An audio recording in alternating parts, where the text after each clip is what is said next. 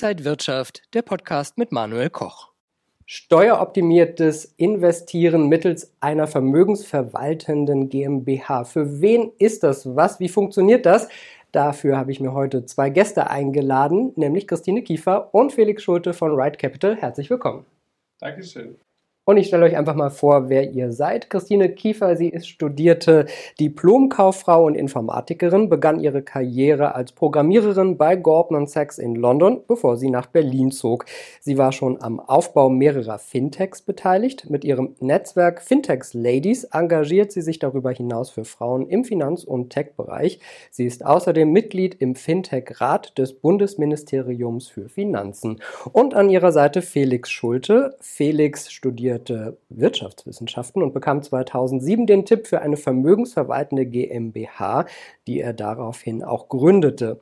Er gründete im Juni 2011 New Store, ein E-Commerce-Unternehmen mit Sitz in Boston und Berlin. Im März 2016 verkaufte er New Store und fing im April als Entrepreneur in Residence bei ARB Investment Partners, einem Immobilien Private Equity Fonds an. Schön, dass ihr da seid.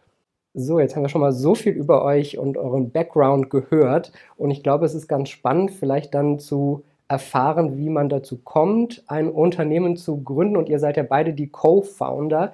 Wie kam es dann dazu, dass ihr Ride gegründet habt? Also ich habe Christine kennengelernt, als ich noch bei der ARB gearbeitet habe. Und bei der ARB, im Immobilienfonds, konnten Kunden investieren ab 5 Millionen Euro. Und wir haben immer gedacht, was ist, äh, warum gibt es diese Tools, die die Superreichen nutzen, wie eben Zugang zu Alternative Investments, Steueroptimierung, ähm, Risikomanagement, nicht für die breite Masse. Und ähm, Christine hatte, ähm, war gerade bei Per Finance raus und hatte ein bisschen Zeit. Und so haben wir dann zusammengefunden. Was genau macht denn Ride? Ich habe schon gesagt, so steueroptimiertes Investieren, aber wie funktioniert das denn? Genau, wir konzentrieren uns auf Low-Tax Investing. Das Besondere ist, dass Steuern ja die größte Ausgabe eines jeden Deutschen sind und ähm, damit aber auch der größte Hebel. Und in Deutschland ist das eben so, dass äh, die GmbH ein gutes Steuersparkonstrukt ist, um in Wertpapiere und Immobilien anzulegen. Und wir ermöglichen es Kunden, solche GmbHs aufzusetzen und sehr kostengünstig zu verwalten. Und das Resultat ist, dass man weniger Steuern zahlt und mehr re reinvestieren kann und das führt dann dazu, dass man schneller Vermögen aufbaut. Ich habe äh, einige Freunde, die machen das vor allen Dingen bei Immobilien. Äh, kannst du, Christine, vielleicht mal erklären, wie macht man das mit Aktien? Wie läuft das mit Immobilien? Was muss man da vielleicht beachten, wenn man starten will? Ja, so das Konstrukt ist eigentlich immer das gleiche. Also äh, wenn ich weiß, ich möchte investieren, also das kann in Aktien sein, in Immobilien, das kann aber auch äh, Firmenbeteiligung sein. Hier in Berlin gründen ja viele eine vermögensverwaltende GmbH, um ihre Anteile entweder an der eigenen Firma oder Mitarbeiteroptionen zu halten. Und die GmbH unterscheidet sich eigentlich nicht äh, wesentlich, ein klein bisschen im Geschäftszweck. Aber im Prinzip ist es immer dasselbe, dass für, für einen Privatmenschen andere und meist höhere Steuersätze gelten, als wenn ich über die GmbH investiere. Muss man da eine bestimmte Summe einsetzen oder ab wann lohnt sich so eine GmbH? Denn die Gründung kostet ja auch Geld, ist sicherlich Aufwand, Steuerberater und so weiter. Ja, natürlich. Also grundsätzlich, äh, was ja jeder weiß, ist, dass man Stammkapital braucht für die GmbH, also mindestens 25.000 Euro. Man kann aber auch nur die Hälfte einzahlen, also 12.500 Euro. Aber darüber hinaus äh, sollte man schon überlegen, lohnt es sich schon? Hier muss man im Einzelfall gucken, was soll denn gemacht werden mit der GmbH, aber wir haben so ein paar Daumenregeln und da sagen wir immer ganz gerne, naja, wenn die Mieteinnahmen von der Immobilie 70.000 Euro im Jahr übersteigen, dann lohnt es sich wahrscheinlich. Ähm, bei einem Aktiendepot macht es unter 100.000 Euro eher keinen Sinn. Ähm, besonders attraktiv ist die GmbH natürlich für ähm, Trader, die mit ähm, Termingeschäften handeln. Also da lohnt sie sich meist, äh, meist schon, das kann man pauschal sagen. Aber grundlegend sollte man beachten, dass ähm, man ja gewisse Pflichten hat als GmbH-Geschäftsführer, wie zum Beispiel den Jahresabschluss. Ähm, der kostet Geld und äh, deswegen, ja, bei ganz kleinen Beträgen lohnt es sich also nicht. Können wir vielleicht nochmal zusammenfassen, Felix? Für wen ist das genau was? Wie sieht so ein typischer Kunde vielleicht bei euch aus? Es gibt eigentlich gar keinen typischen Kunden. Also wir haben alles vom ähm, älteren berufstätigen Trader bis hin zu jüngeren Leuten, die für 30 anfangen, für die Rente zu sparen. Was bei der GmbH eben ganz toll ist, ist, dass du recht niedrige Steuersätze hast. Also privat zahlst du ja zum Beispiel für Immobilien Einkommensteuer, in der GmbH aber nur Körperschaftssteuer, wenn du sie langfristig hältst. Ähm, Aktienverkäufe sind zu 95% steuerfrei, das heißt, du verkaufst Aktien mit 1,5% Steuerlast. Ähm, es macht teilweise auch Sinn, wenn man Krypto unterjährig handelt. Und was bei der GmbH auch toll ist, man kann Kosten in die GmbH verschieben. Also zum Beispiel den Firmenwagen, den Laptop, das Handy, alles Sachen, die man sonst von versteuertem Geld zahlt. Und ähm, viele fangen dann an, mit 30 zu sparen, ähm, haben parallel weiterhin einen Beruf, legen immer mehr Geld in die GmbH rein, zahlen innerhalb der GmbH wenig Steuern, reinvestieren das da, dadurch baut sich einfach viel mehr Vermögen auf, als wenn man das immer privat macht und durch die Abgeltungssteuer zieht. Und wenn man dann aufhören will zu arbeiten, kann man einfach ein Gehalt von der GmbH beziehen, was sozialversicherungsbefreit ist, wenn man Mehrheitsgesellschafter ist und kann dann einfach davon leben. Das ist also ein ganz tolles Rententool, aber für manche, wir haben auch viele Unternehmer als Kunden, für die gehört dann teilweise auch so Aspekte wie Risikostreuung dazu durch die Haftungsbeschränkungen also es gibt da verschiedene Fälle. Wir haben auch Familien, wo der Vater mit zwei Töchtern gründet, ähm, um eben schon das Vermögen an die nächste Generation zu übertragen. Also sehr, sehr unterschiedlich, aber was unsere Kunden auszeichnet, ist, dass sie alle sich sehr intensiv mit äh, Geld beschäftigen und auch alle sehr kapitalmarktaffin sind. Ist das dann so, dass man aber nicht ganz so schnell an das Geld rankommt oder beziehungsweise so eine GmbH hat, weil man eben immer wieder weiter investieren will über eine lange Zeit? um dann vielleicht, wie du sagst, sich so ein Gehalt auszuzahlen. Aber wenn man spontan ran möchte, dann muss man doch wieder die Steuern zahlen, oder? Also es gibt grundsätzlich drei Varianten, Geld aus einer GmbH zu kriegen. Zunächst einmal empfehlen wir unseren Kunden immer, das Anfangskapital als Gesellschafterdarlehen einzulegen. Ähm, der Vorteil ist, dass wenn die GmbH Überschüsse hat, kann sie das Darlehen runtertilgen. Und wenn ich als Gesellschafter mein eigenes Darlehen zurückkriege, ist das steuerfrei. Das Problem dabei ist, dass irgendwann das Darlehen komplett getilgt wurde. Ja, und ab dann gibt es eben die Möglichkeit, sich entweder ein Gehalt zu nehmen. Der Vorteil beim Gehalt ist, dass es eben auch gleichzeitig Kosten in der GmbH sind. Das heißt, es reduziert den Gewinn. Vielleicht auch das ein ganz wichtiger Unterschied.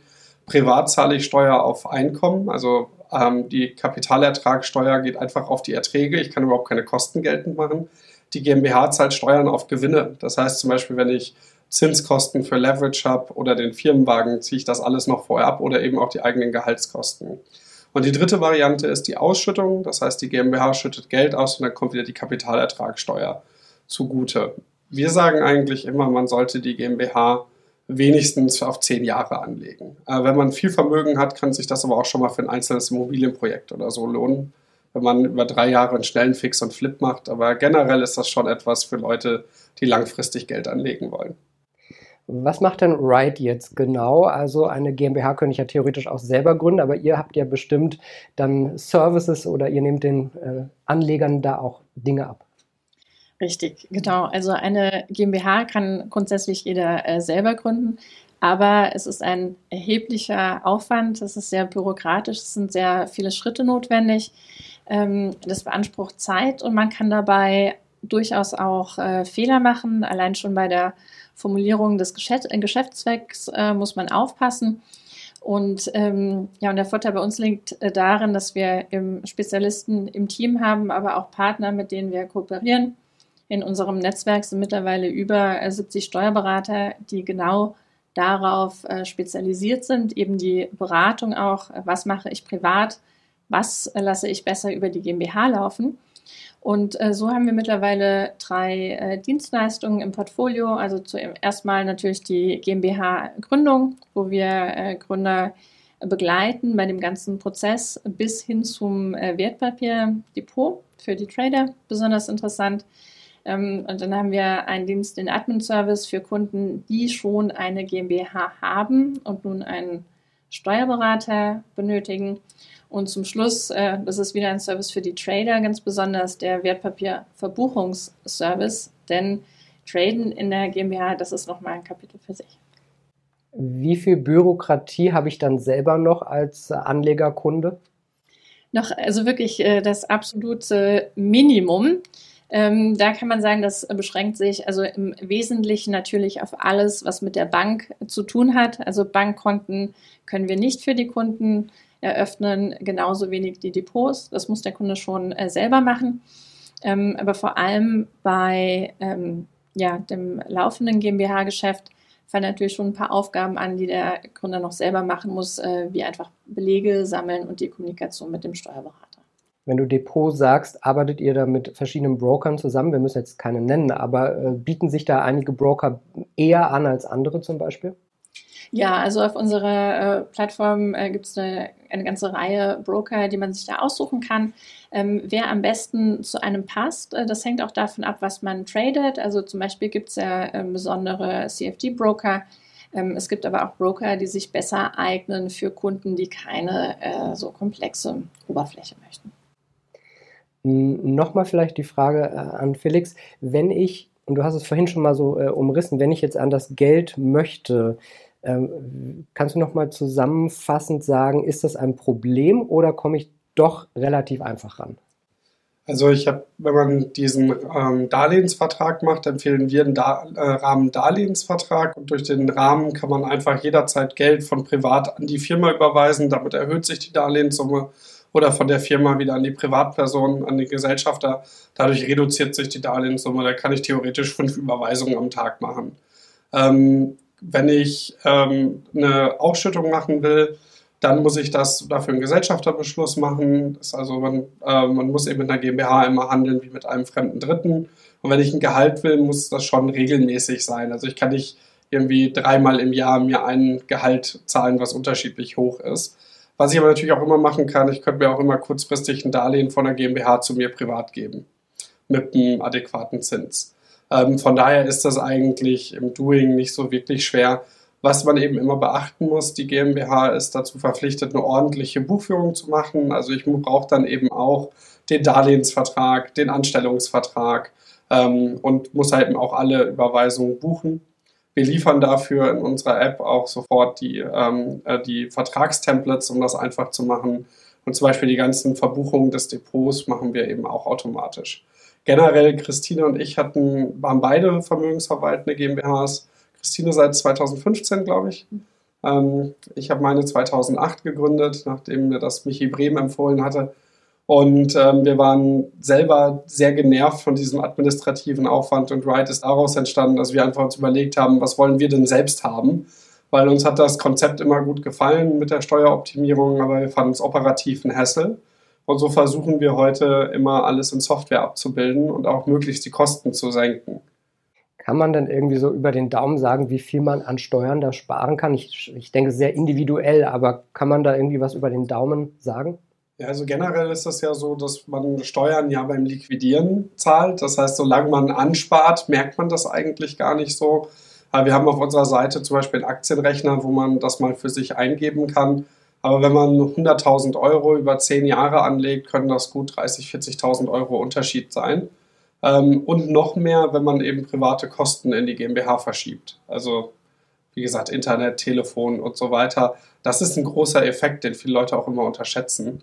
Äh, man kann dann auch alle Fortbildungen, alle Finanzfortbildungen machen, wenn man nochmal ähm, eine Schulung zu Optionshandel macht und so äh, oder auch tatsächlich Nachrichtenabos. Ja? Äh, Bloomberg-Abo kann ich dann eben alles absetzen und das hat schon einen großen Effekt. Und dann kann das sogar noch mehr werden. Jetzt haben wir über so viele Vorteile gesprochen. Gibt es auch irgendwelche Nachteile? Ja, die Arbeit. Also ich muss eben diese ordentliche Buchführung machen. Ich muss alle Belege scannen, äh, muss die dem Steuerberater schicken. Das läuft bei uns durch unsere App. Ähm, und ich muss eben, das ist eigentlich so das, was wirklich die Kosten sonst explodieren lässt, ähm, diese ganzen Wertpapiertransaktionen normal verbuchen. Also jeder einzelne Trade muss verbucht werden, aber ein Trade kann ja auch aus mehreren Transaktionen bestehen, also verschiedene Limit Orders und da kommt nochmal eine Dividende und eine ausländische Quellensteuer und eine Währungskursdifferenz und all das muss verbucht werden.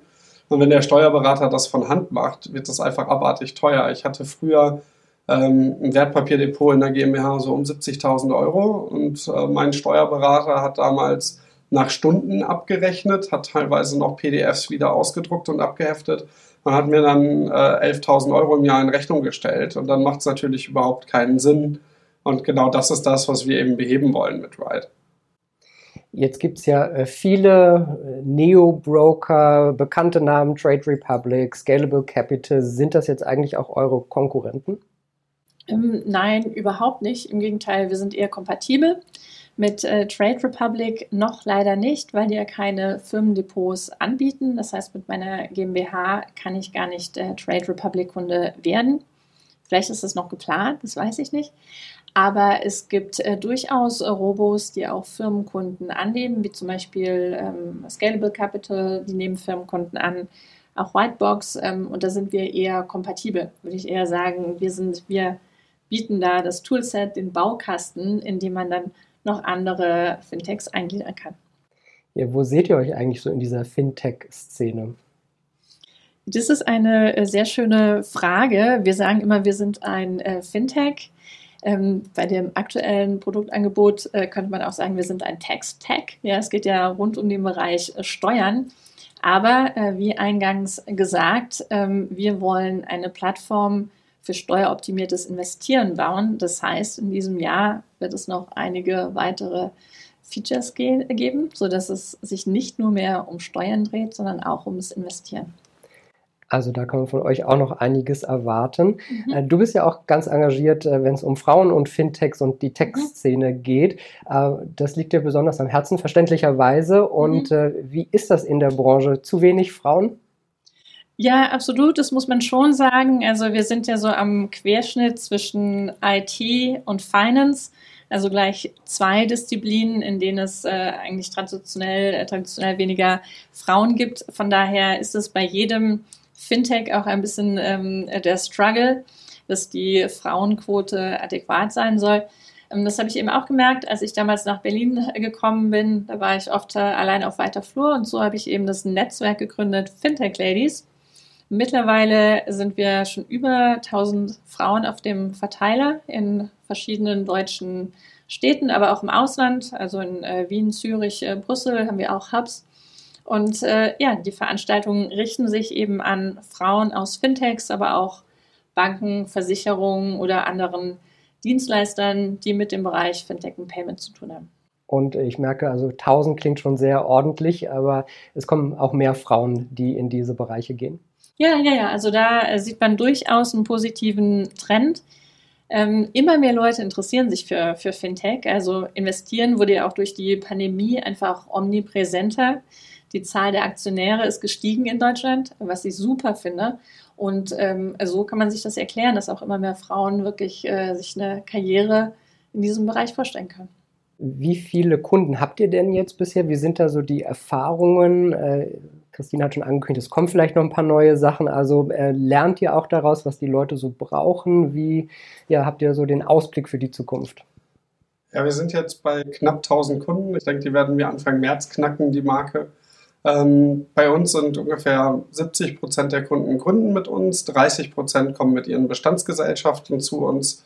Wie vorhin gesagt, wir haben eine große Bandbreite, warum Kunden Geld investieren. Also manche für die Rente, manche für die Vermögensweitergabe, manche, weil sie einfach eh sehr aktiv traden oder sogar das Traden hauptberuflich machen. Wir haben teilweise Kunden bis 30 Millionen Depotwert. Also wir lernen auch von den sehr reichen Kunden immer, und ähm, bauen auch immer mehr aus. Ja, also allein mit unserer Wertpapierverbuchung, wir sehen immer wieder mehr Edge Cases, Umbenennungen, Stocksplits, sonst was. Also die Software entwickelt sich da auch weiter. Und ich bin eigentlich froh, dass das Thema immer mehr in den Fokus rückt und Leute davon erfahren. Denn die meisten Deutschen denken irgendwie, Steuern seien Gott gegeben und die 26,375 Prozent plus Kirche sind einfach weg und man kann da nichts gegen machen. Und bevor man dann anfängt, weniger zu Starbucks zu gehen und weniger ins Restaurant, sollte man wirklich erstmal diesen Steuerhebel nutzen.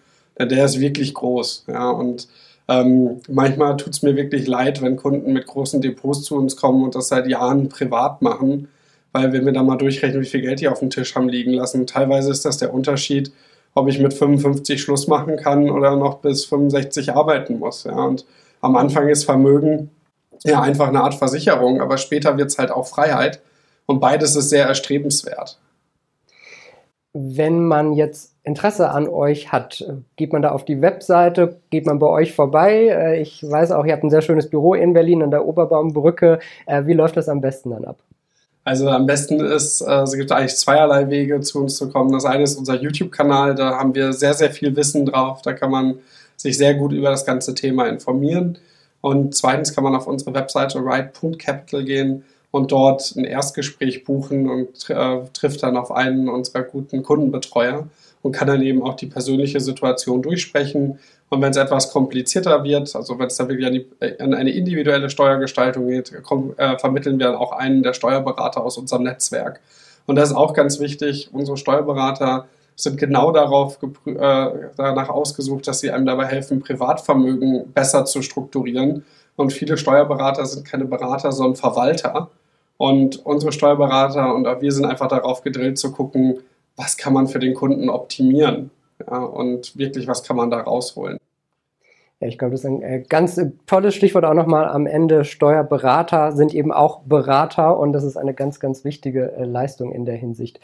Ja, vielen Dank, dass ihr da wart, Christine Kiefer und Felix Schulte. Schön, dass ihr uns so viel Einblick gegeben habt in die Möglichkeiten und wie man noch mehr aus seinem Geld machen kann. Dankeschön euch. Und liebe Zuschauer, danke fürs Interesse. Äh, schauen Sie mal auf die Webseite. Vielleicht ist äh, ja für Sie da auch die ein oder andere Idee mit dabei. Bleiben Sie gesund und munter. Alles Gute. Bis zum nächsten Mal. Und wenn euch diese Sendung gefallen hat, dann abonniert gerne den Podcast von Inside Wirtschaft und gebt uns ein Like.